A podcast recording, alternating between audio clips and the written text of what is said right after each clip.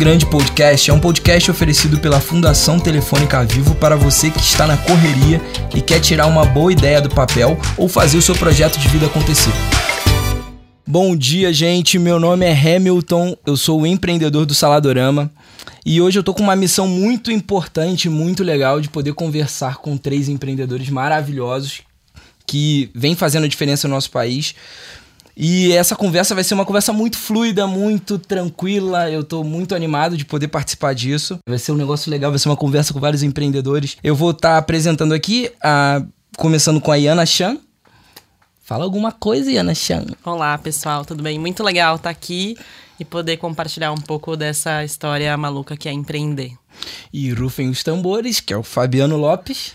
Fala galera, tamo junto e misturado, direto aqui de Birité, região de BH, Minas Gerais, para São Paulo para bater um super papo com vocês. Perfeito. E Emanuele com dois L's, um Y, que se gosta de ser chamada de Manu Oliveira. Exatamente, bem cearense, da Terra do Sol para São Paulo para conversar sobre empreendedorismo com essa galera que quer empreender. Exatamente. E no último papo a gente conversou muito sobre é, o início, né? O comecinho, como é que é. E nesse nosso papo a gente vai estar tá tocando muito sobre não tá fácil para ninguém. E assim, eu queria dar a oportunidade para vocês contarem um pouco sobre o que vocês fazem, sobre o empreendimento de vocês, história de vida. E já introduzindo já um pouco de como não tá fácil para ninguém. Queria começar pela Iana. Bom, pessoal, então eu sou a Iana, eu sou fundadora da Programaria, é, eu sou jornalista de formação e sempre fui muito apaixonada por tecnologia e por educação, né? Meus pais são chineses, então sou primeira geração aqui no Brasil. Meu pai era muito empreendedor e aí aos sete anos eu me mudei, a gente se mudou, né, a família inteira para Jundiaí, porque ele decidiu abrir um pesqueiro no meio da zona rural de Jundiaí, pouca gente sabe disso. É, e eu lembro que quando chegou o computador foi a revolução na minha vida, assim. Não tinha nem internet ainda, era um computador super antigo. E aí eu ficava passando a tarde, tardes brincando de montar animação no PowerPoint ou de mandar e-mail pro Jô Soares, né? Sem internet, ficava brincando sozinha. E aí quando chegou a internet foi de fato quando eu percebi que, que tecnologia era uma ferramenta muito, muito poderosa, né? Era a época dos blogs, então eu passava tardes e tardes escrevendo minhas ideias, né? No alto dos meus 13, 12 anos. É, e ali eu comecei a aprender a, a, programar, porque eu queria deixar o blog com a minha cara, né? Queria deixar né, as cores, o mouse, os efeitos. E desde cedo, então, eu fui muito é, apaixonada por, esse, por essa linguagem, né? Por essa ferramenta que podia fazer com que eu me expressasse melhor e podia conhecer outras pessoas, né? E aí, a gente pula um pouco, eu vou para é, para quando a gente escolhe, né, o que a gente vai ser quando crescer, e aí a gente escolhe isso quando a gente tem 16 anos e não sabe nada sobre a vida, nem sobre a gente mesmo. E aí eu lembro que eu peguei o manual de profissões da faculdade e aí eu comecei a folhar para ver quais são os futuros, quais são os caminhos possíveis é, para eu seguir. E aí eu lembro que eu passei pra, pela página do Instituto de Engenharia e nem li o que, que era aquilo, que, que, quais eram os cursos, o que, que eles ofereciam. Passei pelo Instituto de Computação e nem li também. E aí escolhi o jornalismo, porque era curiosa, gostava de estudar, achava que ia mudar o mundo informando as pessoas. E comecei a trabalhar, depois que me formei, sempre trabalhei em ambientes digitais, né? Por conta dessa afinidade com tecnologia. E aí, no meu último trabalho, é, eu já não estava mais na área de jornalismo, já, já tinha passado para gestão de projetos, né? Era uma, era uma revista para professores de escola pública. E aí a gente estava pensando em criar uma nova plataforma para professores, é, enfim, de produtos e serviços para professores. E aí então meu trabalho era conversar com a galera de TI, né? Essa entidade que a gente acha, né? O pessoal de TI, é, para explicar o que a gente queria e construir isso juntos. E aí foi quando, é, pela primeira vez, me chocou o fato de que não havia mulheres naquela empresa, né? Era uma empresa terceirizada. Eu botei o pé lá e eu falei, ué, tem alguma coisa de errado que não existe mulher né, dentro dessa empresa, né? É, e aí, ao mesmo tempo, uma amiga minha, designer, a gente trabalhou juntas e ela falava, Iana, é, eu não vou conseguir é, arrumar emprego, porque todo emprego que eu vou, eles pedem conhecimento em programação. E eu não faço ideia do que é isso, eu nem sei se eu, se eu sou capaz de aprender. E aí, aquilo, né? Alguém falar que não é capaz de aprender qualquer coisa, como eu né, sempre trabalhei com educação, em, em, veículos de educação, aquilo me marcou muito, assim, me doeu, né? A Manu é professora, acho que ela deve se sensibilizar com isso também. Como assim não sou capaz de aprender? A gente é capaz de aprender o que a gente quiser, só basta né, a gente se permitir. E aí, então, juntando uma coisa com a outra, né, e com a importância que a tecnologia tem nas nossas vidas, surgiu a Programaria, que é uma iniciativa, então, para empoderar meninas e mulheres com tecnologia e programação, para que a gente possa é, começar a ocupar esse mundo, né? Não só porque hoje já faltam é, programadores, né? É uma profissão que está em falta, o mercado está super aquecido, então é, sobram vagas para essa profissão, mas faltam mulheres programadoras, né? Faltam mulheres que tenham essa ferramenta e possam pensar soluções por meio da tecnologia que possam transformar o mundo. Então, daí surgiu a programaria, a gente organiza é, eventos. E a programaria trabalha muito nisso, porque acho que o primeiro ponto é fazer as pessoas verem que elas podem, né, seguir esses caminhos que parecem tão distantes delas. É um segundo pilar de debate, então a gente entender quais são os desafios que as mulheres passam é, quando estudam ou trabalham nessa área. E infelizmente a gente ainda vive numa sociedade machista e as mulheres sofrem mais. É, tem que perseverar, né, e tem, enfrentam mais obstáculos por serem mulheres. E finalmente o pilar de aprendizagem, aí são cursos e oficinas que a gente dá para as mulheres para que elas possam aprender essa ferramenta e se inserir no mercado de trabalho. Muito legal. Agora a gente vai ouvir um pouquinho sobre o Fabiano Lopes.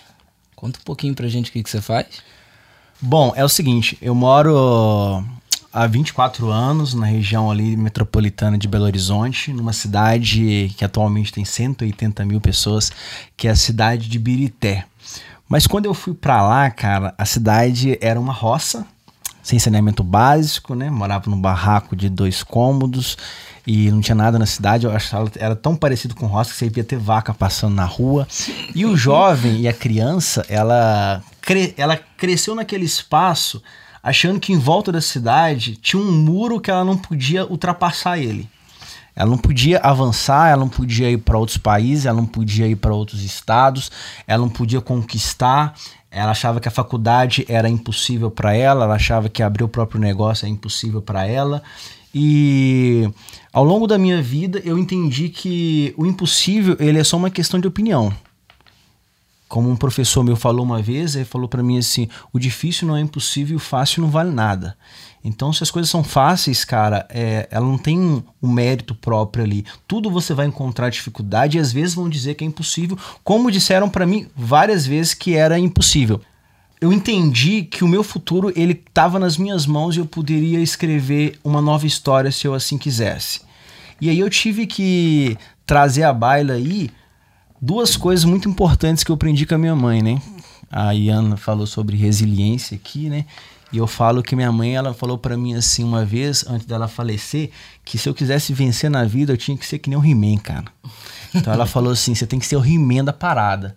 Porque o He-Man é um cara forte, um cara que você acha que ele tá perdendo e ele dava a volta por cima. Então eu adotei aquilo ali, coloquei um escudo no peito, né, cara? E falei, eu coloquei um símbolo no peito e falei, cara, eu vou ser o He-Man da parada mesmo sem capa, mesmo sem espada, a minha mãe ali, ela foi a heroína da minha vida, né? E ela me ensinou outra coisa que tudo que você dá volta, tudo que você planta colhe. Então ela me ensinou o poder de doar. E só para contar essa história do doar rapidinho, como a gente passava muita dificuldade financeira, cresci com meu pai alcoólatra, como muitos jovens aí, né? Ele batia na minha mãe, então assim, eles se separaram quando eu tinha seis anos de idade. Então minha mãe comprava três pães todo dia. Um para mim, um para minha irmã e um para minha sobrinha, que moravam com ela, né? E ela não comia pão. Aí um dia eu perguntei para ela assim, mãe, por que a senhora não vai comer pão? Ela falou comigo assim, porque se eu comprar para mim, vai faltar, vai, vai faltar para vocês no final do mês. Aí eu falei, cara, então eu tenho que replicar isso de alguma forma. Foi quando eu contei minha história para um professor numa escola que eu passei. Ele falou, cara, sua história tá aí, velho. Quer contar isso para os alunos? E eu fui naquela escola palestrar para 350 pessoas. No final da palestra, eu vi que, eu, um, que, o, o que eu nunca tinha feito, que era impactar pessoas de fato, de verdade. Eu via jovem chorando, jovem rindo, jovem parando para poder conversar comigo no final da palestra. E eu vi ali uma oportunidade. Na verdade, oportunidade não. Eu vi ali um problema. O empreendedor, ele não enxerga a solução primeiro. Ele enxerga sempre o problema. Eu falo assim que quando todo mundo tá querendo fugir do problema, o empreendedor de verdade, ele tá procurando problemas, né? Porque quando ele encontra o problema, ele fala, vou resolver essa parada. Quando eu vi que os jovens passavam pela mesma situação que eu, mas não tinha a perseverança que eu tinha, não, não era o rimendo da vida deles, eu falei, cara, eu vou inspirar essa galera. Foi aí quando nasceu o Inspirando Gigantes aí, que é uma ONG, né, que trabalha em Birité rodou seis cidades aí, que começou atuando em palestras com escolas públicas sobre inspiração, como incentivar os jovens a acreditar no seu potencial. E ao longo desse tempo aí, quatro anos, são 24 mil jovens, 56 escolas e seis cidades de Birité, seis cidades de Minas Gerais. Nossa. Ou seja, é, é muita coisa e muito resultado positivo aí que a gente vai contar ao longo aí da jornada aí. Maravilha. Beleza? Mas vamos agora ouvir um pouquinho sobre a Manu Oliveira. Então, eu nasci no sertão do Ceará, né? Uma cidade chamada Quixadá, é bem sertão central cearense, tá? No polígono das secas. Lá não chove nunca, sabe? Assim, é 365 dias de sol mesmo, é. E pode levar ano e sair ano nesse sol. E quando tá um tempo de chuva, tá nublado, tá cinza, a gente fala que tá bonito. Tá bonito para chover. Aí todo mundo se alegra, né? Aquele friozinho. Então eu venho desse, de, desse lugar. Eu fundei o Social Brasilis. É, foi uma ideia que nasceu em 2015, né? Nasceu na minha sala de aula. Eu era então professora da rede estadual cearense de educação, né? Numa periferia de Fortaleza, um bairro bem conhecido pela violência, né? E eu costumo sempre brincar que eu fui mandada, né, para minha primeira escola, depois que formei, me graduei professora, primeiro trabalho mesmo, vou para educação de jovens e adultos, pego um turno noturno até as 22 horas, em uma periferia onde ninguém queria ir. E sempre que eu chegava em qualquer local, falava: "Olha, gente, trabalho no tal bairro". Eu sempre escutava um vixe, uhum. sabe? Aí eu falava o horário, eu falei, eu trabalho até as 22 horas, era vixe. Era um vixe elevado ao quadrado, sabe? Sim, sim, sim. E eu falei, poxa, e a, o bairro inteiro é conhecido só por aquilo dali, as pessoas são conhecidas só por aquela violência. E quando eu fui conhecer a fundo a história de vida dos meus alunos, os que, o que eles faziam dentro da comunidade, os projetos, eram pessoas que trabalhavam o dia inteiro, iam lá estudar à noite, né? Me encontravam. E eles conversavam comigo sobre o que eles faziam. Nossa, por que, que ninguém conhece isso? E eu via que estava todo mundo conectado, né? Todo mundo tinha um smartphone e tudo, né? Eu falei, gente, por que, que isso não está na rede? Por que, que isso não é divulgado e tudo? Por que, que vocês não estudam por, esse, por essa tecnologia inteira? A escola tem um laboratório de informar, ninguém usa, sabe? Como assim? Aí eles falavam assim, olha, professora, eu tô na tecnologia, né? Eu tenho um Facebook, né? Aí o máximo de tecnologia possível era ter um Facebook e um Instagram. Né? Isso era um, o máximo. E eu falava, nossa, isso precisa ser potencializado. Como é que a gente consegue trabalhar a base da tecnologia, né? trazer a inovação para quem acredita que não sabe fazer, para quem acredita que está à margem dessa transformação 3.0 inteira, é, para essas comunidades, para essas zonas rurais, para essas periferias. E foi aí que nasceu o Social Brasilis.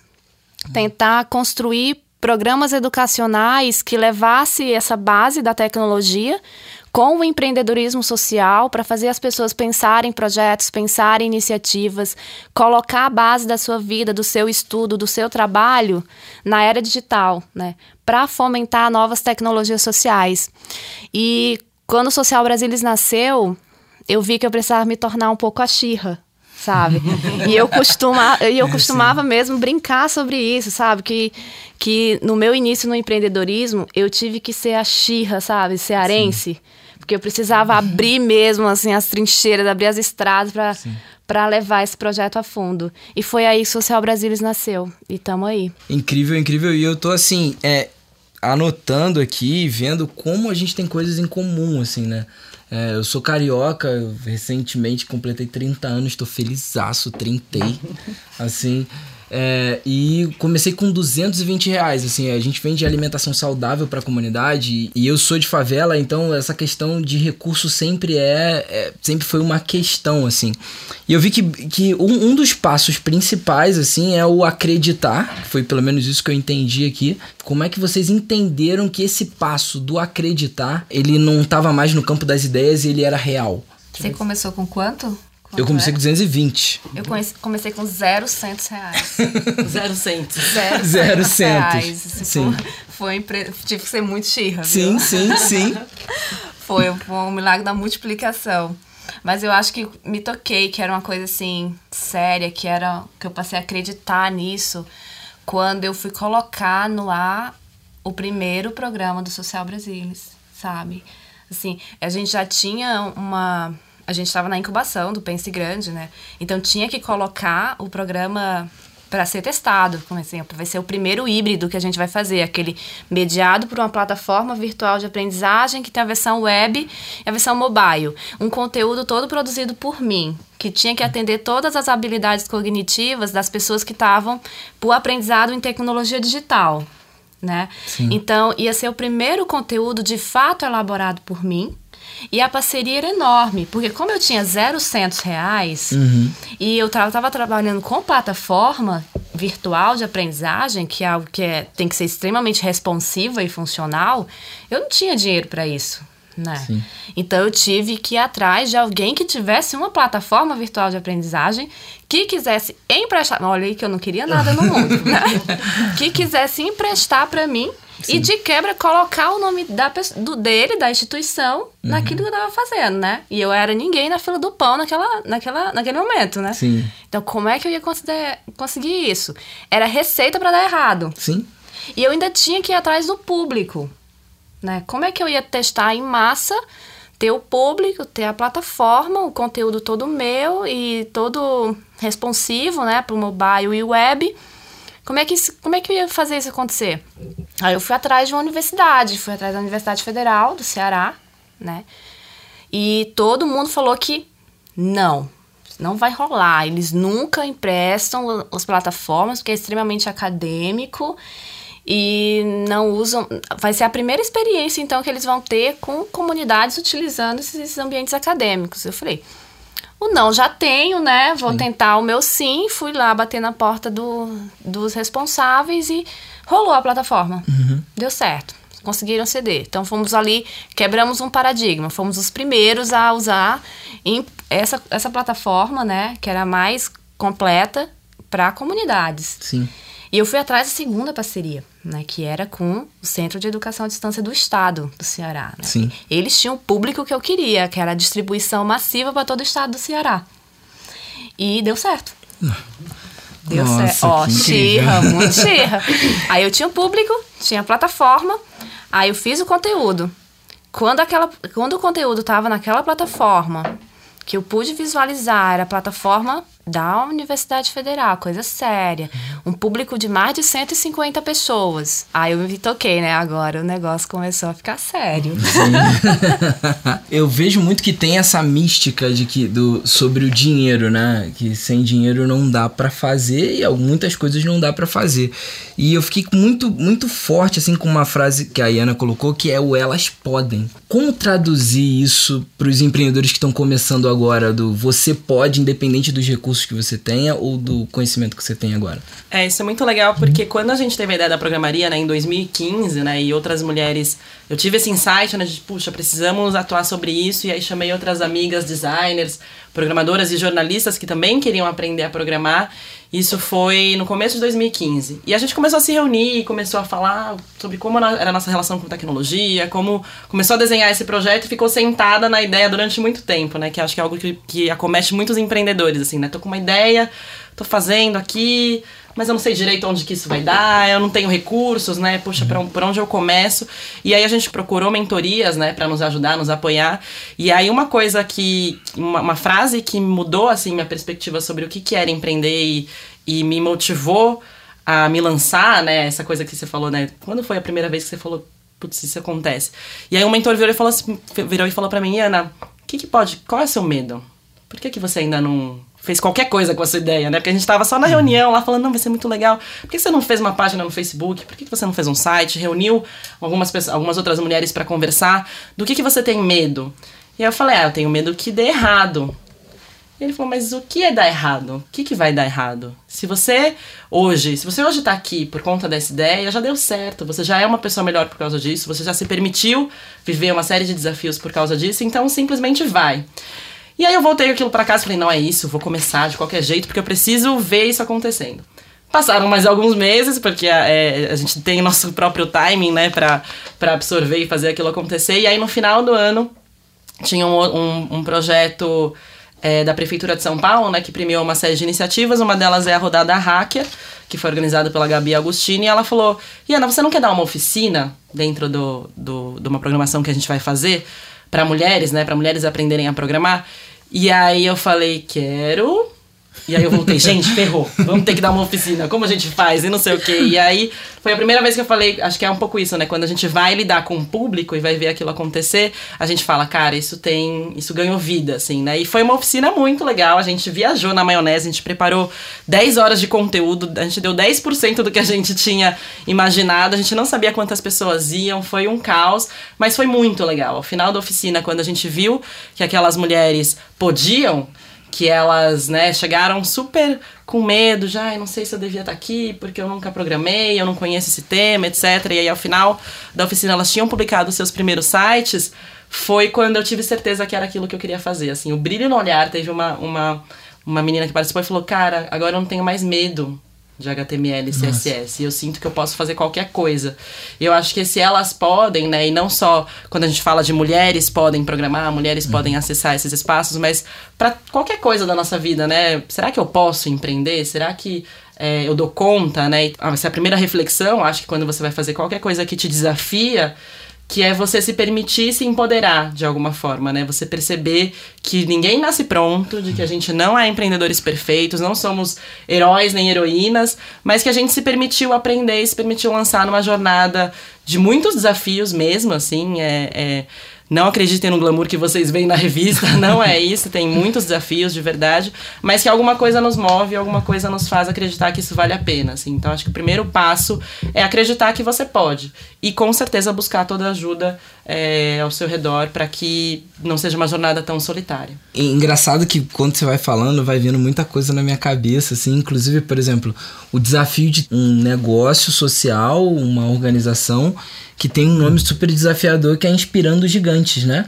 Como é que a gente inspira pessoas a acreditarem que elas são gigantes assim? Quando você tem uma ideia, você não sabe se ela vai para frente, né?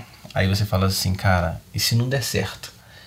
Né? Mas eu acho que o maior, maior, do que fracassar é você não tentar, né? É uma frase clichê, mas que vale Sim. muito a pena, porque assim, tem muita coisa que a gente poderia ter feito, a gente não fez, às vezes já era pra gente estar lá na frente há muito tempo e a gente não tá, né? E quando eu, a gente teve essa eureka do nome, cara, eu, eu sempre acreditei que todo ser humano, ele tem força suficiente para poder chegar onde ele quer. Não importa se ele mora na zona sul, se ele mora no barraco lá no meio da favela, se ele come caviar, ou se ele come lá o feijão com arroz, cara. Uhum entendeu? Cada um tem a sua própria dificuldade, né? É, porque às vezes as pessoas falam assim, ah, o cara que mora na zona sul, ele tem mais condição. Não, você não conhece a vida do cara, porque talvez o pai do cara é alcoólatra, talvez uhum. o cara uhum. foi abandonado, ah, mas o cara tem dinheiro, talvez o cara tem uma depressão, o cara passa algum problema. Ou seja, todo mundo tem um problema na vida que ele precisa reverter, né? E chega um momento na sua vida que você toma uma decisão. Ou você permite aquele problema te oprimir por mais tempo, ou você parte pro tudo ou nada. Porque o que eu acredito é que a gente não tem nada a perder na vida, cara. Hoje você tá com 30 anos, eu tô com 31. Opa. Sou um pouquinho mais velho. Ah, né? A gente um dia tava com 18 anos, a gente tava cheio de sonhos e a gente só tá aqui agora porque a gente ousou lá atrás para fazer algo que ninguém acreditava que era possível, né? A gente criou diversos meios para a gente poder realizar o nosso sonho. Quando a gente fala em acreditar em, em si mesmo, cara, é algo muito forte para mim, porque antes de eu acreditar em mim mesmo, a minha mãe, ela acreditou em mim. E no meio daquela dificuldade toda, né, ela olhava para mim e falava assim: "Você vai vencer". A gente começa a filtrar aquilo que a gente ouve, né, entre palavras negativas e palavras positivas. Então você tem que escolher qual palavra você quer ouvir? Você quer vencer ou você quer ir pelo lado que a crise está difícil ou que não dá para fazer e por aí vai? Quando eu, eu, a gente criou Inspirando Gigantes, o que mais falaram para mim foi o seguinte: cara, esse negócio de ONG não vai dar certo. Hum. Esse negócio de, de, empreender socialmente, cara, não vai dar certo. Você não vai conseguir. De onde você vai tirar a grana para isso? Só que aí, o que acontece? No meio do caminho, quando, quando, que, eu, que eu me fortaleci e falei, cara, é isso mesmo que eu quero para minha vida? Quando começou a surgir um monte de problemas, cara, que eu falei assim, cara, eu vou largar esse negócio, cara, que isso aqui não vai dar certo. Só que aí eu falei assim, cara, mas eu, eu, eu, eu já andei tanto para poder chegar aqui uhum. que não tem motivo de eu parar. Quando eu iniciei o Inspirando Gigantes, passado alguns meses, eu tinha conseguido um emprego de R$ 1.500. R$ 1.500 era basicamente duas vezes o salário mínimo da época, de uns quatro anos atrás. Ele, esse emprego, ele parou o meu projeto. Eu não poderia mais tocar o projeto, porque eu estava trabalhando e por aí vai. Aí passando ali em Belo Horizonte, ali na rua Tupis ali, eu encontrei um cara que ele estava vendendo água no sinal. Eu tinha 26 anos na 26 para 27 anos na época, encontrei um cara vendendo água no sinal. Eu parei, comprei uma água na mão dele e falei, cara, quanto ganha aqui vendendo água por dia? Ele falou, velho, o dia que tá muito ruim, uns 120 reais. Mas normalmente tira uns 170, mais nesse calor todo. Eu falei, cara, você tem certeza? Ele falou, tenho, cara. Eu fiquei vendo aquele cara trabalhar o dia inteiro. No outro dia eu comprei uma caixa de isopor, um fardo de água e fui pro sinal vender água junto com ele, cara. Naquele dia eu saí do sinal com 127 reais. Eita. No outro dia eu voltei pro meu trabalho e pedi conta do meu emprego. Deixei de ganhar R$ 1.500 para poder ganhar R$ mil reais por mês, cara, que foi o que eu ganhava vendendo água. Ali eu provei para mim mesmo que eu acreditava na ideia do Inspirando Gigantes. Que ela já não era mais uma ideia, ela era o meu propósito de vida. Sim. Porque eu ousei fazer algo que, aos olhos de muitas pessoas, como me disseram na época, né? Como a, a gente sempre diz, né? Se, se, se, te chamarem de louco é porque você tá no caminho certo. Me chamaram de louco, cara, e falaram, velho, você vai fazer isso mesmo? Eu falei, não vou fazer. Eu já fiz. Então foi mais não, ou menos. Não, não, é incrível, porque se você parar pra ver, o, o dinheiro que você fazia no sinal é muito mais do que muito empreendedor faz. Só que a diferença é que o, o sinal não, não te coloca, por exemplo, na capa de um jornal ou te leva para palestrar, né?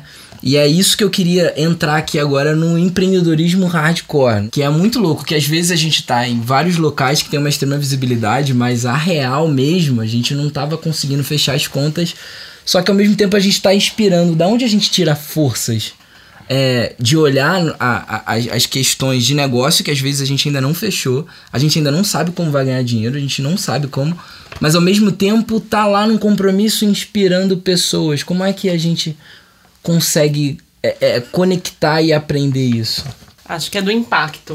Acho que todos nós trabalhamos é, em projetos que nos inspiram, assim, né? Que a gente são mudanças que a gente quer ver no mundo e de alguma forma a gente teve o privilégio e se permitiu é, ser protagonista dessa mudança que a gente quer ver no mundo, né? Então, para mim, o que me recarrega as energias, né? Porque de fato empreender é muito difícil, né? Eu tô há três semanas, né, com, me dedicando integralmente à programaria. Durante muito tempo eu fiquei tocando, né, o meu emprego e a programaria. É, mas o que recarrega minhas energias é ver o impacto que a gente gera para as mulheres que participam do nosso programa. Assim, pode parecer quase piegas e acho que talvez seja, mas quando ontem mesmo eu estava com, com algumas alunas que passaram é, pelo, pelo curso Eu Programa, né, que é um curso de introdução à programação para mulheres. É, e aí elas falam, programaria mudou minha vida. Eu fico até quase sem graça, assim, né? De parecer uma coisa tão pequena, assim, né? Um curso de 40 horas que ela fez e ela dá essa importância, né? Não mudou minha vida porque agora eu acredito que eu posso ser o que eu quiser, que eu posso. que as limitações que, que me colocaram e nas quais eu acreditei, né? Que as mulheres ainda têm um pouco isso, né? Do espaço que é definido para as mulheres, de que essas limitações não existem e que eu posso ser o que eu quiser, assim. E aí quando ela fala isso, eu falo, cara então você acredita eu tô no que caminho o... certo. Desculpa. Então você acredita que o resultado de uma iniciativa que tem um impacto não tá só ligado ao dinheiro? Acho que dinheiro é sempre bom, né, gente? Os boletos continuam chegando, não dá para dizer que a gente vive de sonho, né? Isso, isso para empreendedor social é um, é um ponto muito fundamental, assim, porque como a gente trabalha com causas, as pessoas acham que a gente vive das causas. Não, mas os boletos continuam chegando na minha casa, eu continuo precisando pagar as contas. E aí eu acho que o grande desafio do, do empreendedor social é, é, é conseguir conciliar o impacto, que é isso que nos move, mas com o negócio, né? Com os resultados é, financeiros, porque senão, sem o resultado financeiro, a gente não consegue sustentar o negócio, a gente não consegue ter o impacto que a gente quer ter é, e alcançar mais mulheres. Né? Na programaria a gente viveu durante muito tempo esse dilema, né? Nos cursos que a gente faz, é, que atendem 30 mulheres, a gente recebe mais de mil inscrições. Então, apesar de ser um número super legal e a gente ficar feliz por um lado, por outro a gente fica super angustiada, que poxa, a gente tem 970 mulheres que a gente não conseguiu atender.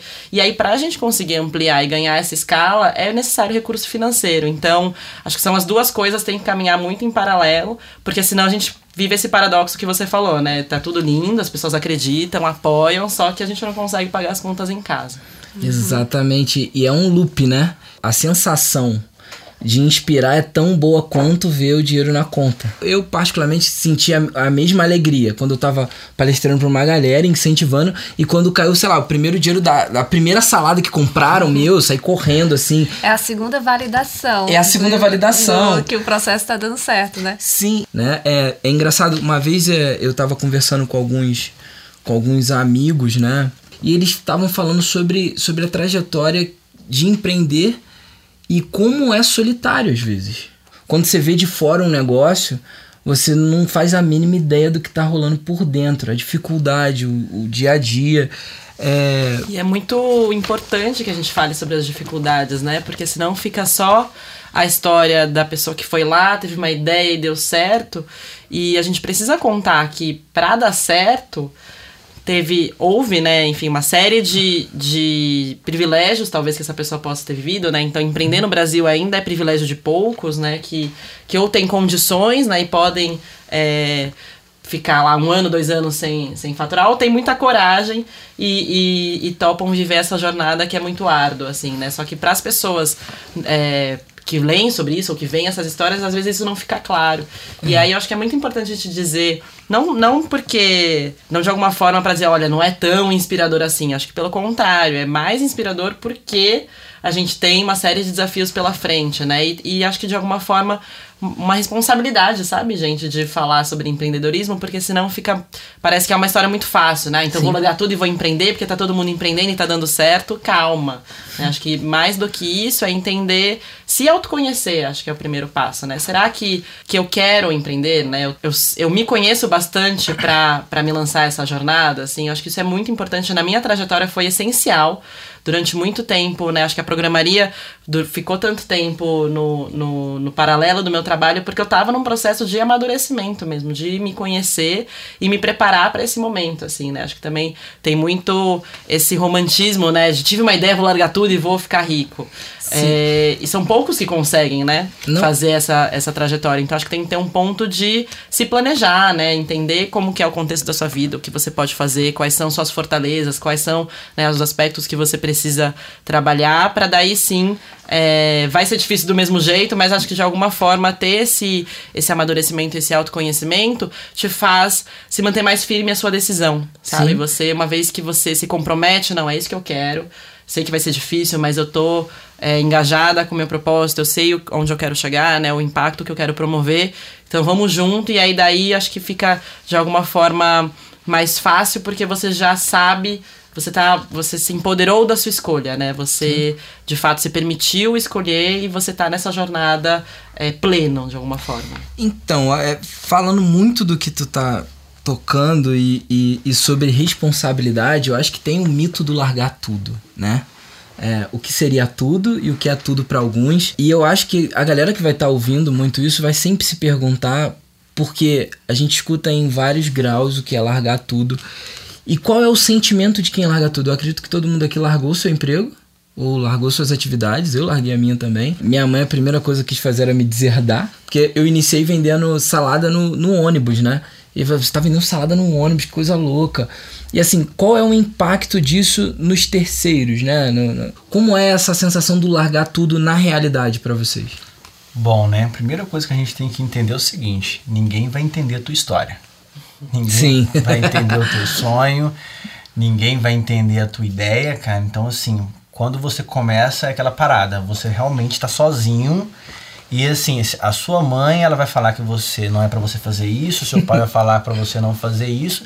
Só que a gente tem que entender que eles só querem o nosso bem, né? E eles não estão tão loucos assim quanto a gente. Sim. Então, assim, eles não querem parar a gente, só querem que a gente realmente siga o caminho normal, né? De você estudar numa escola normal, pública ou particular, você ir para faculdade, você arrumar um emprego, você casar, comprar seu carro, sua casa e por aí vai. Só que para você poder empreender é, é, é, você largar tudo, você pegar aquela sua ideia, aquele protótipo lá e começar a plantar, criar um caminho, é necessário o que? Uma coragem, cara. Sem ela é impossível você dar dois passos, né? Você, se você for na incerteza, quando você se depara com o primeiro obstáculo, você volta para trás. E se você volta para trás, você não consegue fazer de novo. Né? Que nem eu sempre digo, né? O cara começa, ele quebra, ele volta pro emprego, ele não vai sair de novo porque ele ficou com medo. Então, mas é, acho que o ponto, acho que aí a, que, que eu queria chegar mesmo era você pessoa, pessoa, CPF, uhum. sabe? Larguei tudo. E aí? E agora? E agora, né? Porque a empresa a gente sempre pensa naquela construção do beleza, vai ter em algum momento vai ter uma curva, é, eu vou insistindo. Mas e eu, pessoa? Quando eu olho em volta e falo, meu, a conta atrasou. A gente fala sempre de boleto, né? É. Mas o pessoal, o, o pessoal, como é que você se sentiu no momento que não era tão, tão inspiracional? Porque a gente não consegue ser 100% de inspiração no nosso dia a dia né? A gente toma aquele passo de, de sair do trabalho.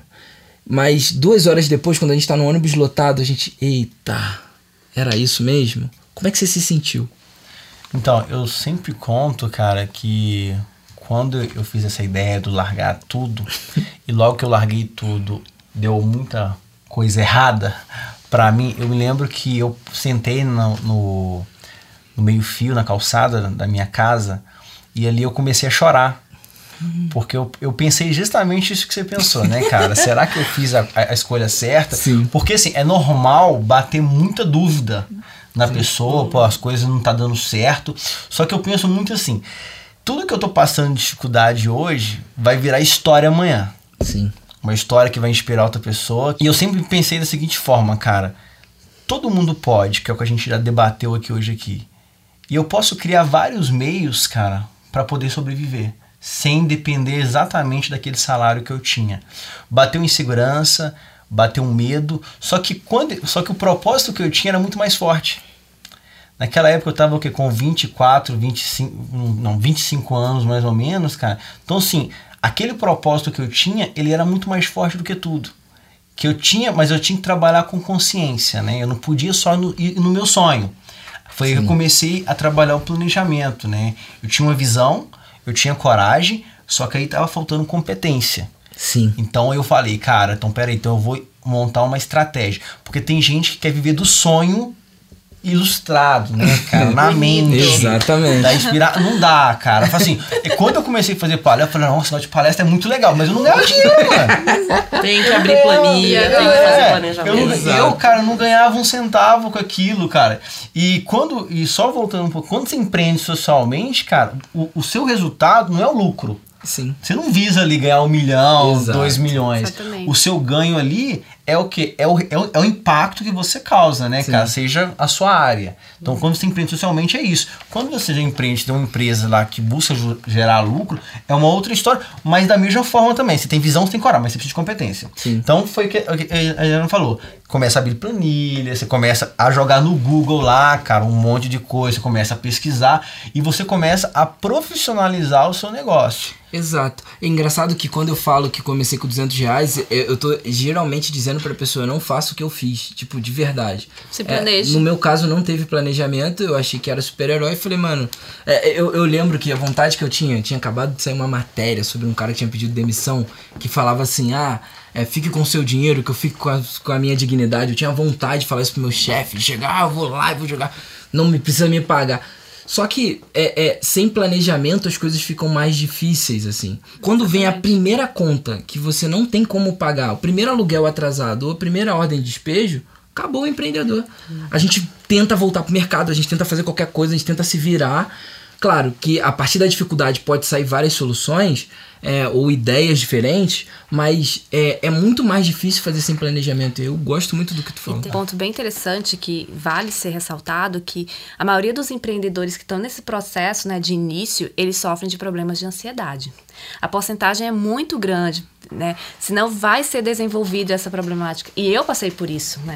Eu tive sérios problemas de ansiedade mesmo, aqueles problemas de, de chegar ao ponto até de ter um né, uma síndrome do pânico, sabe? De, tá, de não saber lidar com as minhas próprias emoções, de não saber lidar com essa ansiedade de, do sucesso, será que vai dar certo? Como é que eu vou fazer para me manter? E ao mesmo tempo que eu era sozinha, né, assim, deixei minha família no interior e fui para uma capital e como é que ia ser tudo aquilo, né? Eu tava com um sonho nas mãos e, e, e foi aí que entrou que os meninos falaram, a questão do planejamento como essencial, de, de descobrir o, o Social Brasileiros como o meu propósito de vida.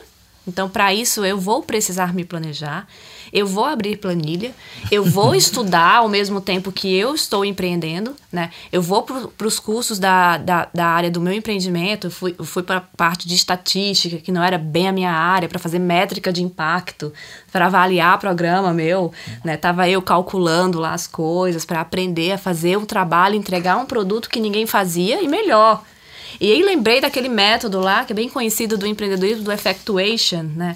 né? Comece quem é você primeiro, né? Depois quem é você, quem você conhece para entrar em parceria contigo para fazer as coisas a acontecerem. Até onde você pode ir.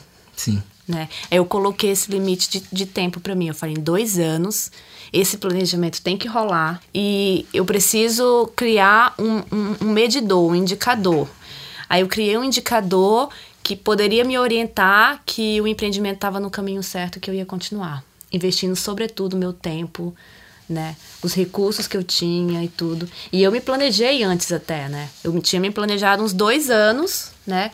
Para sair do, do trabalho e que eu poderia me manter efetivamente nesses dois anos empreendendo, né? E que eu ia viver esses dois anos em recessão.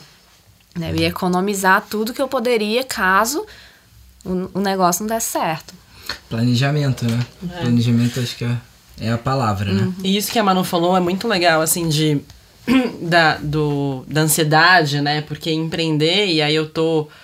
Acho que eu já empreendia antes, né, com o trabalho, mas agora quando. E o Hamilton perguntou, né? Quando o momento que você sente que você está empreendendo? Quando chega o dia 5 e não cai o salário. e aí. É, e é muito importante mesmo ter essa, essa capacidade de de manter sua saúde emocional, né? Porque um, de novo, quando a gente fica nesse mundo do empreendedorismo, fala-se muito sobre os ganhos e pouco sobre os desafios e, e as perdas. E aí é muito solitário, as pessoas ficam, de alguma forma, é, não se sentem confortáveis em abrir né, as dificuldades. E aí, quando abre, é aquela dificuldade que, na verdade, é meio romântica, assim. Mas é, e empreender, né, quando a gente fala de, de empreender, nada mais é do que arriscar, né, correr risco, né, que é a coisa do louco, né, só que um bom empreendedor, ele corre riscos calculados. Então, deixa eu planejar para saber onde que eu vou chegar e, e, o que, que eu quero fazer, qual que é o parâmetro, qual que é o indicador.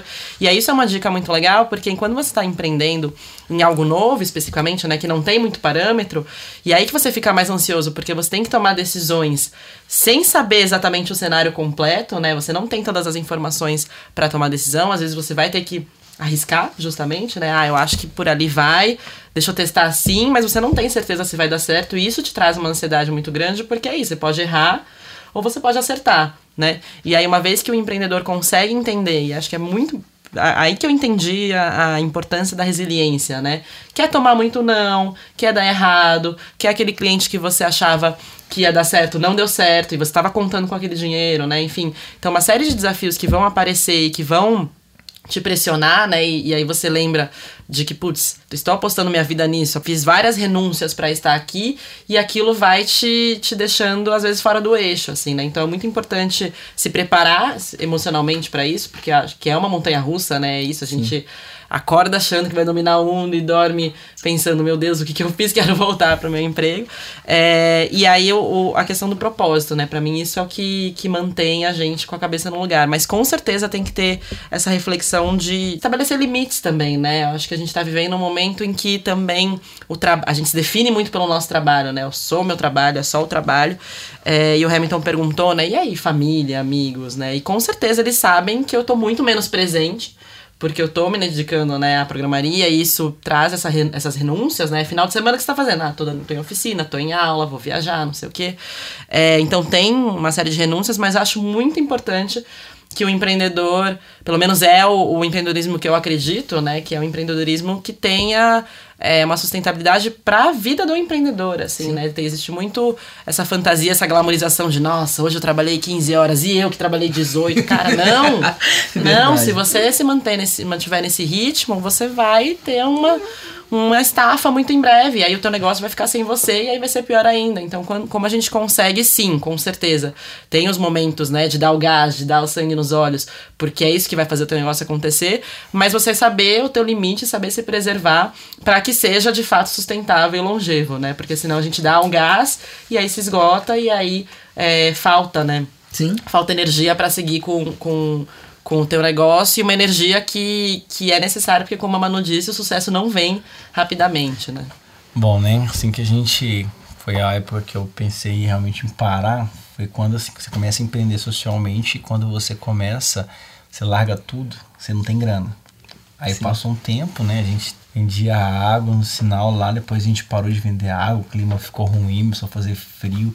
Então foram quatro, cinco meses aí de muita queda. E aí eu já não queria mais voltar pro sinal, né? E aí o que acontece? Eu morava num apartamento, não tinha grana, e você fala assim, pô, ganhava 1.500, velho, pra que, que eu fui largar aquilo, né? Ganhava 400 reais e o cara pediu a casa e eu tava com conta atrasada. Foi quando eu lembro até hoje, né? Que aí eu tive que vender alguns móveis meu para mim poder quitar o aluguel e quitar as contas. E fui morar depois num barraco de dois cômodos.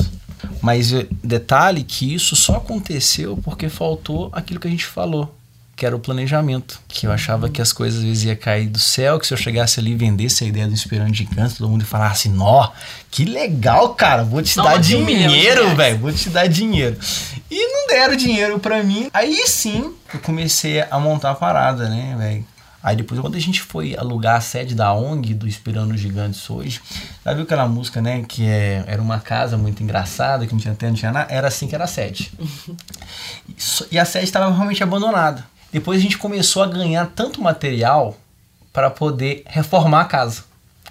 Tinta, fiação elétrica, apagadores, lâmpadas. Eu lembro que no domingo à noite, oito e meia da noite, eu e minha noiva em casa e aí ela olhou no Facebook assim que tinha uma mulher doando 170 telhas colonial. Era exatamente a mesma quantidade que a gente precisava. a gente pegou o Peugeot. E detalhe, a casa da mulher era três quarteirões abaixo da minha. Caramba. A gente pegou o Peugeot, né? Na verdade, o, Peugeot, o nosso Peugeotzinho tem muita história para contar, né?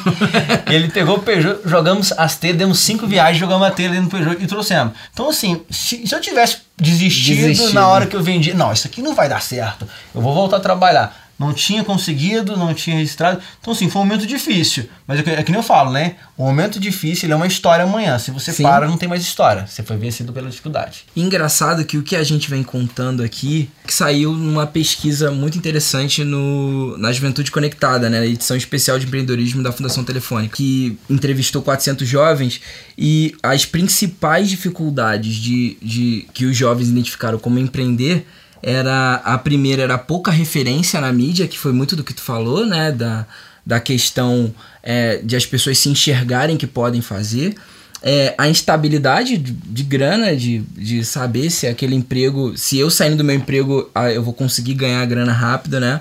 Do emprego tradicional, né? A diferença do empreendedor, que a gente vai plantando em algum momento essa grana vai chegar, mas é, o cara pensa que vai ter a mesma estabilidade do emprego e não tem, né? E essa montanha russa que a Iana falou sobre a questão empreendedora, como administrar isso? Né? Porque na montanha russa, a gente já tá esperando. Você entrou na montanha russa, você já tá vendo, você tá subindo, você, ó, vou descer. Mas o empreendedor é, é uma montanha russa vendada. Como é, como é que como é que se prepara para isso? Não sei se se prepara. Bom, tem terapia, né? Fazer de verdade, assim. Sim, quem, tem, quem puder ter oportunidade, eu acho que é um processo de autoconhecimento, assim, né? Mas acho que é muito poder se permitir viver e, e acho que o principal para mim foi entender que tudo bem, sabe? De que a gente não precisa ser 100% forte o tempo inteiro, ou, né, saber todas as respostas o tempo inteiro, ou ser inspirador o tempo inteiro, né? Às vezes quando eu tô lá na minha casa até as duas da manhã, tá todo mundo no barzinho e eu lá fazendo as planilhas, às vezes de pijama, Sim. não é nada inspirador, né? Mas acho que entender que faz parte da trajetória, assim, e, e, que tudo bem, sabe? Eu acho que a gente vive numa sociedade que valoriza muito os vencedores, né? Sim. E parabéns pelos seus resultados, e, e às vezes não não olha o esforço que tem por trás disso, né? Ou mesmo pessoas que se esforçaram e eventualmente por qualquer casualidade não deu certo, né? Essa coisa do não dar certo ou sucesso, né? Exatamente, eu queria te perguntar sobre isso. O que é dar certo, na sua opinião? Acho que é muito individual, sim, assim, sim, é, sim, depende do, do, teu projeto de vida, assim, onde você se... Por isso que eu acho que eu tô aqui vendendo a palavra do autoconhecimento, mas eu acho que é muito importante mesmo, de você entender, cara, o que, que eu quero para mim? E não eventualmente o que, né, meus pais gostariam que eu fizesse, óbvio que a gente tem que honrar nossos pais, mas é, o que que eu, né, como indivíduo, estou aqui na Terra. Gostei muito do que a Manu falou, cara, só vivo uma vez, só vou passar por aqui uma vez. O que, que eu quero construir, o que, que eu quero deixar, o que, que faz sentido para minha trajetória. Eventualmente, faz sentido para minha trajetória ser funcionário público, ter um emprego. E não tem nada de errado nisso, né? A gente tem que tomar cuidado com essa coisa do, do ah, eu sou empreendedor, então eu sou melhor que você, porque eu arrisquei tudo. Não necessariamente. Para mim, não... meu irmão, por exemplo, é alguém que tem o seu trabalho e jamais empreende... empreenderia e tudo bem. Ele não, eu não sou melhor ele não é pior por conta disso, assim, né? Então acho que primeiro essa reflexão do que eu quero realmente construir para minha vida, né? E aí se o empreendedorismo for o, o caminho, onde eu quero chegar e o que que eu quero, o que que é mais importante para mim, né? Acho que nós como empreendedores sociais e de novo é, sem julgamento, né, sobre Sim. empreendedores que criam seu negócio porque querem é, simplesmente criar uma empresa, né, inovadora, etc. Mas acho que os empreendedores sociais têm um componente a mais que é o impacto que a gente quer gerar, né? Então a gente se comprometeu é, porque a gente acredita, a gente quer deixar esse legado, né? De alguma forma, alguma coisa na nossa, nas nossas histórias fez com que a gente é, identificasse esse potencial de transformação e, e, e, ter se permitido, né? Eu acho que a palavra é essa, assim, pelo menos para mim, eu me permiti ser protagonista disso, né? Porque eu nunca cresci achando que eu ia empreender, ou que eu ia liderar, ou que ia estar num podcast falando sobre a minha história, ou que minha história iria Sim. interessar para qualquer pessoa, de verdade, assim, Sim. né? Não, é, sem falsa modéstia. E aí, acho que de alguma forma, durante a minha trajetória, eu me permiti ver que, poxa, a menina que fez aquela oficina gostou e de alguma forma ela teve a vida transformada por, por essa oficina e, e, teve um dedo meu, assim, né? Então, poxa, eu acho que eu sou capaz de promover mudanças, né? E acho que, que esse é o, o a mentalidade que, independente de ser empreendedor, empreendedor ou não, né? Que eu acho que é fundamental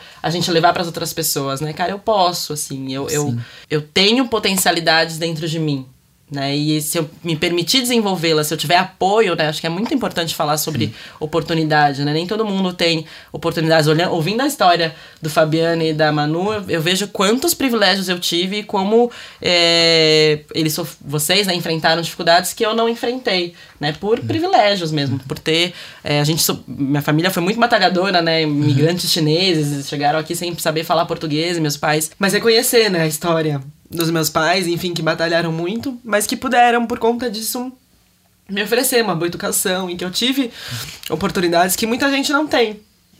Né? E quão importante é a gente reconhecer, acho que a individualidade é a história de cada um, né? E poder celebrar isso, assim, poder celebrar que cada um de nós tem essas potencialidades e ter apoio, acho que isso é o principal, assim, né? Eu, eu sou muito crítica a essa história do, do herói solitário que tudo vence sozinho, porque a gente não tá nessa vida sozinho, né? A gente Sim. tem muito apoio. Eu acho que isso é uma, uma dica muito legal para quem tem uma ideia e quer empreender, que é buscar parcerias, que é buscar apoio. Quem tem, sei lá, pessoas que possam compartilhar desse mesmo sonho, ou pessoas que têm um projeto semelhante, ou instituições como a Fundação Telefônica e tantas outras que oferecem apoio, né, para quem tá começando e se permitir buscar isso, né? Se permitir buscar ajuda e, e fazer valer é, esse seu propósito. E o que você fala é, eu acho que vai muito de encontro com tudo com que a gente vem conversando hoje, assim, eu acho que é, a gente passa, a gente tem história, é o que o Fabiano falou, a gente tem história de cada um é, tem o seu momento, eu acho que desmistificar essa métrica do sucesso, essa régua de que o teu sucesso é isso, de que você vencer é isso. Sucesso é individual, fe felicidade é algo muito pessoal. Essas coisas são muito pessoais pra gente, né? É, eu, eu lembro que o momento que eu quis desistir, eu tava com oito saladas, uma em cada braço, chovendo pra caramba, e eu todo molhado para entregar sem um real. Eu fazia o trajeto de entregar a pé, porque eu não tinha o dinheiro da passagem. E naquele momento eu falei: o que, que eu tô fazendo da minha vida, sabe? Será que é isso mesmo? Mas é, são desses momentos que a gente tira aquela força, aquela beleza, agora vamos. Vamos, já estamos até aqui. Foi o que você falou. Chegamos já até aqui, já estamos até aqui, agora vamos. Mas também, para não ficar algo muito tão reflexivo, tem coisas boas de empreender. Nesse vale de lágrimas. Né, nesse vale aqui. Porque eu já a chorei. Gente tá aqui por escolha, né? Eu acho que isso é o principal. né? Exatamente. Não é... Ninguém nos obrigou a seguir essa trajetória. Com certeza tem os seus desafios.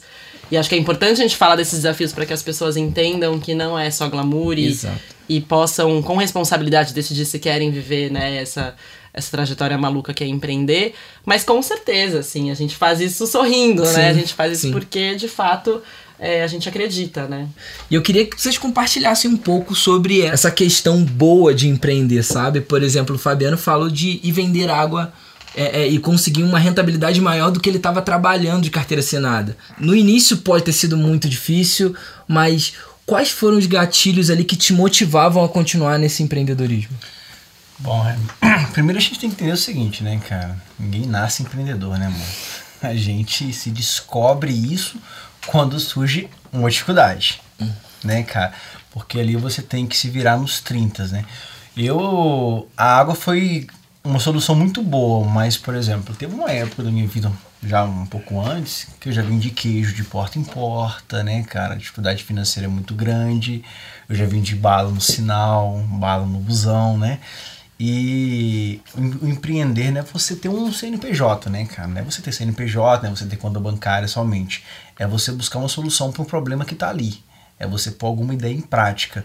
Eu me lembro também que teve uma época que eu e minha noiva, a gente já vendeu salgados, né, cara, na rua e assim, questão de poucos minutos, a gente tava com o dinheiro do aluguel do mês já em mãos, cara. Então, assim, eu fico pensando, né, se eu tivesse ficado em casa de braço cruzado ou disparando currículo. Sim. Talvez eu tava disparando currículo até hoje, né, cara? E eu não tinha, Verdade. eu não tinha solucionado o problema. Então, a pessoa que tá ouvindo, ela pode começar a empreender nesse exato momento, né, cara? De uma forma rápida. É porque tem essa mística do ecossistema, que o empre... que a startup, que o empreendedor, que um monte de palavra que a gente não consegue entender. Mas empreender é uma atitude. É uma ação, cara. Eu acho que, que cada um de nós leva isso. E as coisas, elas tendem a se juntar, cara. Elas vão se, se juntando e vão levando você pra onde realmente você quer, cara. Você vai agindo e as coisas vão, vão, vão acontecendo. Tem dificuldade. Mas existem muitas coisas boas com tudo isso, cara. Então, compartilha com a gente, mano, porque é, tem toda a questão da dificuldade, do dinheiro, disso, aquilo, outro, mas a gente tem um combustível que dá força, que é o que dá alegria. É, e quando no início não é o dinheiro, o que é? O que é que é a alegria, as coisas boas de se empreender? ver que o seu empreendimento realmente resolve a problemática que ele se propõe a resolver e gera transformação através disso, né? Então, no meu caso, foi isso. Quando eu coloquei aquele primeiro programa para rodar, né? Aquela tecnologia toda digital, né, web, mobile. Eu não sabia como as pessoas iam reagir àquilo, né? Eu não sabia se as pessoas iam produzir a partir daquilo, né? Eu estava indo às cegas. Eu vi jovens interagindo. Eu vi pessoas mudando de vida, dividindo a vida em um antes e depois daquele programa. E eu me senti muito tocada por aquilo. E um, um fato interessante que, que aconteceu, isso foi em 2016, o primeiro dito MVP nosso, né? Foi com, com o pessoal do Pense Grande. E agora, em 2018, início de 2018, a gente conseguiu vender o nosso primeiro programa para 16 cidades, três estados. Então, antes nós éramos duas pessoas no Social Brasilis, eu tive que quadriplicar a minha equipe. E o que foi que eu fiz?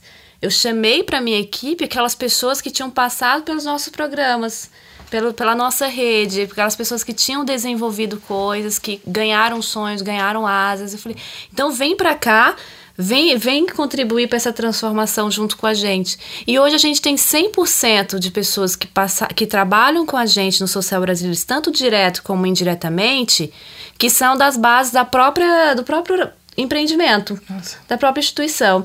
E eu pude, assim, um, acho que num, um mês atrás, eu pude reunir todos para nossa reunião de avaliação e foi o momento mais emocionante é, que a gente pôde viver juntos sabe? Porque todo mundo fez parte da história do empreendimento, né? Todo mundo me conheceu, conheceu o Elvis no primeiro ano, quando era só uma ideia. E de repente estávamos todos ali trabalhando para transformar outros jovens em contextos sociais que não eram os nossos. Sim. E isso para mim foi foi maravilhoso. E uma coisa que eu vivenciei, eu queria compartilhar, uma historinha.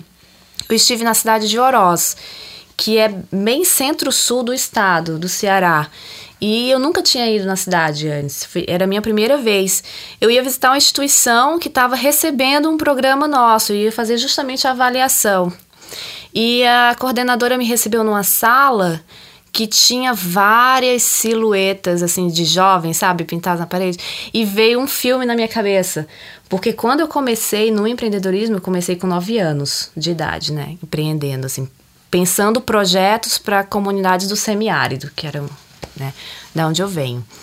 E eu entrei em um programa de juventude aos 13 anos para desenvolver uma versão do que hoje é o Social Brasilis. Por isso que Nossa. ele tem esse nome, Social Sim. Brasilis. Porque o meu projeto de adolescente era o Brasilis. Sim. Era para ensinar multiculturalismo na educação, em escolas públicas, através de projetos de vida, né? principalmente de mulheres sertanejas. Então, quando eu entrei naquela sala, aquelas silhuetas daqueles jovens pintadas na parede eram justamente as silhuetas que eram usadas no programa da instituição social que me apoiou, Sim. quando eu tinha lá os meus 13 para 14 anos, né? Que eu recebi um investimento semente, que na época era Rio de dinheiro, mil reais, gente. Né? Assim, era você considerar rica e você poder investir no seu empreendimento. E aquilo era o Social Brasilis há qualquer, quase 20 anos atrás. Entende? Sim. E eu tava entrando ali, aquela sala me trouxe aquele, sabe, aquela. Sim. aquele, foi uma coisa bem mística, bem mágica. Eu, nossa, agora eu tô entrando como empreendedora social. E eu sou. Esses jovens, eu estava no lugar deles há quase 20 anos atrás. Então teve uma mudança de papéis. O sucesso ele deixa de ser individual, né? Ele se torna coletivo. É um ah. legado, né? Uhum. Exatamente. Era exatamente isso, que eu ia falar quando você pergunta de qual que é o combustível, né? O que que faz de pura alegria, né? Porque a gente, a gente tá falando muito aqui, né? O tema é o não tá fácil para ninguém. Mas tem momentos que são pura alegria, assim. para mim são as histórias das mulheres que participam do, das atividades da programaria, assim. A gente tem... A gente fez três edições desse curso, né? Esse curso eu programo. E aí tem, por exemplo, a Laura, que foi uma, uma designer que passou pelo nosso curso e ela chegou super assim, putz, não sei direito o que eu tô fazendo aqui, né, com uma série de dificuldades e aí, e aí ela foi crescendo de uma forma assim que é, que a gente percebeu né, na primeira que o empoderamento, quando a gente fala de empoderamento é, com programação, ele é um empoderamento para a vida mesmo, assim, para ela perceber que ela é capaz de fazer o que ela quisesse, assim. E aí, alguns meses depois do curso, ela foi contratada para uma grande empresa de tecnologia, está como desenvolvedora, né? Foi para a China, se mudou para Porto Alegre. E aí quando ela fala, cara, foi no momento que eu me permiti fazer isso, e aí teve um empurrãozinho da programaria, aquilo foi definitivo para o que ela tá vivendo hoje, eu falo, cara, é isso, assim, é, é Quero que mais mulheres vivam essa história, sabe? Quero Sim. que mais mulheres possam perceber que elas são capazes e que se elas se permitirem e tiverem apoio, elas podem conquistar de verdade o que elas quiserem. Assim, eu sou muito, muito entusiasta, né, desse empoderamento feminino que é recente, né? Meu sonho é que cada vez mais mulheres possam viver essa história, assim, né? Seja com a programaria ou dentro das suas próprias comunidades, assim. E aí eu queria compartilhar só mais uma história que você falou desses momentos legais. É, uma amiga minha jornalista, né, como eu sou jornalista, ela falou, Ana, eu tava fazendo uma matéria em Recife, e aí um prof... numa, numa escola, e aí um professor comentou de um, de um projeto de meninas que estavam justamente discutindo, né, como fazer com que mais, né, garotas daquela escola pudessem, né, conhecer programação e seguir programação. E aí eu falei de vocês, da programaria para elas, para esse professor. Ele falou, ah, sim, é, eles, elas usaram esse projeto como inspiração. E aí ela me contou isso, eu falei, gente, zerei a vida, assim, sim. sabe? Tipo, pessoas que eu jamais imaginaria que conheceriam a programaria de alguma forma utilizando esse start, assim, né? Esse vai que dá para fazer coisas próprias, assim. Então, isso acho que é quando a gente vê, né? Acho que daí a, a, coisa da inspiração pega muito, né? Quando a gente vê que de alguma forma a nossa história, né, nossos projetos podem provocar mudanças, né? Mesmo que muito pequena na vida de outras pessoas, eu acho que esse é o momento da glória, assim, é o momento que a gente fala, cara, fiz alguma coisa certa, né? Quando a gente comecei a dar palestra, né, a ideia era de desmistificar aquela ideia de que palestra é tudo chata, né? Uhum. E dar palestra para jovens de 14, 13 a 17 anos é um desafio muito grande manter eles sentadinhos bonitinhos ali. E lá no início, quando que uma coisa fortaleceu muito para mim continuar foi quando eu, eu, cheguei em casa no meu message, tinha estava escrito assim: é, você deu palestra na minha escola hoje, era uma jovem, né? Você deu palestra na minha escola hoje, eu queria te agradecer porque eu queria me suicidar, mas aí você foi lá e mudou a minha ideia de pensar sobre a vida. E eu não vou mais me suicidar. Né? Eu nunca mais vi a menina, e não sei se eu vou voltar a vê-la, né? Sim.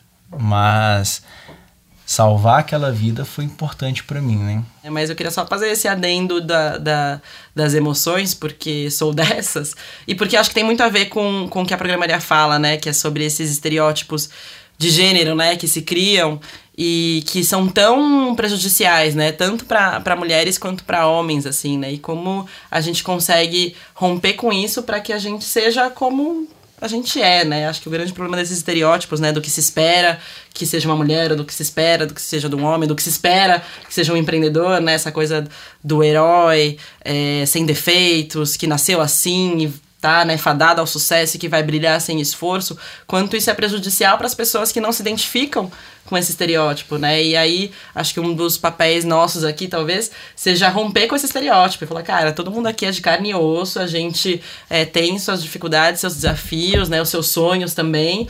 E uma vez que a gente se conheceu, né, e se permitiu viver essa história, a gente está aqui batalhando como todos, todos estamos, assim, né?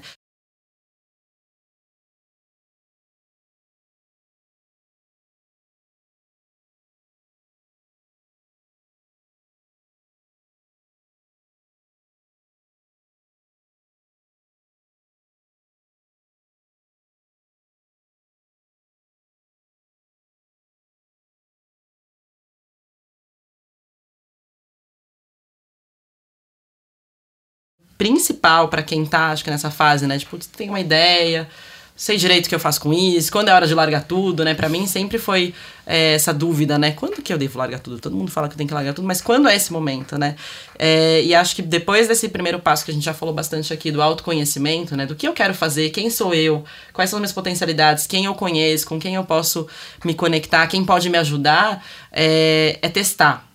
É testar. Só não, não tem muito ainda essa coisa do, ai, mas eu vou contar minha ideia para todo mundo, né? E as pessoas vão roubar minha ideia. Não. Você sai falando da sua ideia para todo mundo, porque aí você vai começar a ouvir as pessoas, né? O mercado, que a gente tanto diz, o que, que as pessoas acham da sua ideia, mas principalmente conversa com quem com as pessoas que você quer impactar no seu negócio, né? Então, eu tenho um projeto para escolas, deixa eu conversar com professores, deixa eu conversar com alunos, né? Eu tenho um projeto para restaurantes, então vou lá, vou falar com as pessoas, entender qual que é realmente o problema delas e testar, começar a a, mesmo que pequeno, né, mesmo que de uma forma que não é ainda né, o seu aplicativo, ou a sua plataforma, ou o seu projeto inteiro, mas começa pequeno, né? Porque no começo a gente tem poucos recursos mesmo. Então, começa pequeno, testa, ouve e aprende. Aprende muito. Acho que esse é o principal ponto para quem quer empreender. É, obviamente, somos aqui apaixonados pelo, pelo que a gente faz, mas não se apaixone pela sua ideia, né? Se apaixone é, pelo problema que você vai resolver. Porque aí o como você vai resolver, você vai aprender durante a sua trajetória, né? Muito difícil, né? A nossa primeira ideia, o que a gente imaginou que ia ser, vai ser exatamente aquilo que a gente vai fazer durante é, a trajetória da nossa empresa. Muito provavelmente não. Então não se apegue a isso, comece a testar o menor tempo possível, na verdade, você já aprender já mudar e se adaptar. É, e aí eu queria aproveitar e falar diretamente com as garotas que estão nos ouvindo, com as mulheres, porque sim, sou feminista, né? E acho que ninguém tem que ter vergonha alguma de dizer que quer e defende igualdade de oportunidades e direitos para as mulheres e para homens. É, e a gente sabe que é muito mais difícil, né? a gente ter mulheres empreendedoras por uma série de motivos, porque a gente não é criada para se ver ocupando espaços de liderança, a gente é criada muito ainda nesse lugar da perfeição, né? Tem um TED, gente, pode fazer propaganda de TED? Pode. Então tem um TED que é muito bom da, da CEO do Girls Who Code, é, que a gente que ela fala, né? Nós ensinamos os nossos meninos a serem corajosos e ensinamos as meninas a serem perfeitas. E quanto que isso é prejudicial para o nosso crescimento, né? Porque se eu sou criada para ser perfeita, o erro nada mais é do que a indicação de que eu não sou perfeita. Então, eu, talvez seja melhor eu nem tentar, porque se eu errar, vão ver que eu não sou perfeita. E aí isso tem muito a ver como as mulheres se relacionam com os desafios, né? O desafio por si, em essência, é algo que eu, pro qual eu não estou preparado. É algo que vai exigir de mim coisas que eu talvez eu não tenha. É algo que se eu enfrentar, muito provavelmente eu vou errar. Algumas vezes até conseguir acertar, né? Empreender é muito sobre isso, né? Sobre, a gente falou muito sobre isso. É, é o desafio de é, se arriscar. E aí, é, para as meninas e para as garotas que estão nos ouvindo, busquem sobre, sobre isso, porque eu sei, e eu sou uma dessas pessoas que vive né, a tal da síndrome do impostor, né? Essa ideia de que, puxa, eu não vou dar conta, de que eu sou uma fraude, de que muito em breve as pessoas vão descobrir que eu sou uma fraude e eu vou perder uhum. tudo, assim, né? E tomar um pouco de cuidado, né? A gente estava falando aqui sobre esse autocuidado, né? Sobre como a gente consegue de alguma forma manter nossa saúde emocional. E isso vem muito com, com conhecimento, né? Então, se, se eu posso dar uma dica para as garotas que têm medo, né, e receio de, ah, será que vai dar errado? Será que vai dar certo? Será que vai dar errado? Não sei se eu tenho coragem para fazer isso, não sei se eu tenho essa resiliência que todo mundo fica falando. É, acho que o primeiro passo, né, é aprender, né? Por que será que eu me sinto tão insegura? Por que será que essa autoconfiança me falta muitas vezes, né? E aí esse TED que eu falei é muito bom e tem essa teoria da mentalidade fixa, quem puder ir depois buscar e, e aprender, que é exatamente isso, né? A gente internalizar que, na verdade, a gente não nasce pronto, né? A gente pode desenvolver tudo, tudo. Habilidade em programação, habilidade em empreendedorismo, né? Conhecimentos. E aí o que precisa para isso é a gente se permitir, se permitir errar. Erre rápido para você ter sucesso mais rápido ainda, assim, né? Só que a gente ainda vive uma, uma sociedade que aponta o erro, que não sabe que o erro é um tabu, né? Que a cultura da falha ainda é muito muito estigmatizada, né? Ninguém gosta de ouvir histórias de fracasso, né? A gente quer ouvir histórias das pessoas que se deram bem. E aí quanto que isso é prejudicial para as pessoas que estão nos ouvindo e às vezes falam, putz, mas eu não tenho essa coragem que a Iana, o Fabiano e a Manu e o Hamilton tiveram. Putz, eu não sei se eu consigo dar conta. E aí acho que o mais importante é, é perceber que sim, é possível Obviamente, exige muita dedicação, exige esforço, exige uma série de renúncias, mas é possível e, e o mais importante é a gente se empoderar para se ver como, como protagonista disso. Falei muito, né, gente? Nada, que isso, foi, foi, foi bem legal. Arrasou. Manu? Então, queria deixar, queria deixar a minha diquinha. É, as pessoas buscarem projetos de vida eu acho que foi muito importante para mim no princípio, principalmente quando eu desenvolvi né, a, a, questão da ansiedade, tudo no início do, do meu percurso. Eu acho que tem várias ferramentas né, que você pode pesquisar, dar um Google lá em ferramentas de planejamento pessoal estratégico. Né? Tem várias materiais já disponíveis, né? Eu também tenho trabalhado muito em cima disso, porque foi uma ferramenta que pessoalmente me ajudou bastante. Eu acho que pode ajudar e auxiliar várias pessoas que estão no mesmo processo que eu vivenciei, né? Que, que foi difícil para mim. Eu acho que é um ato de você planejar a partir da sua história de vida, né? Você vai construir toda a sua linha do tempo, né? Ver realmente por que você tá com essa ideia, se isso é um sonho, se isso é um propósito, vai ao mesmo tempo te ajudar a planejar, ter um plano de ação para essa real, real, realização, tanto pessoal como no campo profissional, né, que é do empreendedor, que a gente teima em esquecer. A gente vai empreender, mas esquece que também a gente é uma pessoa, como a Ana bem colocou. Mas a gente é um, um, ser, a gente tem o nosso próprio perfil, a gente tem a nossa própria história. E o empreendedorismo é isso, é inclusão, inclusão de todos os públicos, todos podem empreender em, em qualquer contexto que esteja, independente se você é homem, se é mulher, né? Principalmente mulheres, por favor, né? Nós somos poucas empreendedoras ainda no contexto do, Bra do Brasil.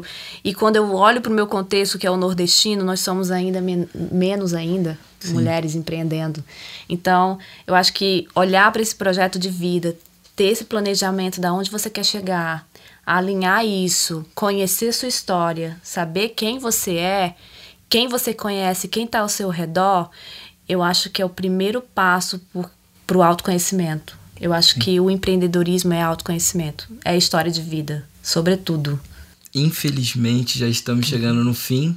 É, voou, foi muito rápido. E aí a gente tem um momento muito especial agora, que é o vendo seu peixe, que é aquele momento jabá. É, tirar alguma dúvida. Merchan. É aquele momento mexan, pode falar o nome da empresa que vocês trabalham, pode falar tudo. O, o espaço está aberto. Bom, então, gente, sigam a programaria nas redes sociais. Estamos no Facebook, no Instagram, no LinkedIn, no Twitter também. E aí, quem quiser de verdade bater um papo é, mais sobre isso. É um, vai ser um prazer conversar com vocês. Eu tô no Twitter também, arroba Iana, I-A-N-A. No Facebook também, Iana Chan. Acho que deve ter em algum lugar aí meu nome inteiro. Vocês copiam e, e jogam lá. E da programaria, né, a gente tá... É, a gente faz cursos e atividades em São Paulo, então quem for de São Paulo segue lá a página da programaria para saber das próximas atividades. E para empresas que têm interesse é, em se aproximar de mulheres, né, fomentar a formação de mulheres é, em programação, também manda um oi para a gente, é, que vai ser um prazer ajudar. O Inspirando Gigantes está é, tá localizado ali na cidade de Birité, região metropolitana de Belo Horizonte.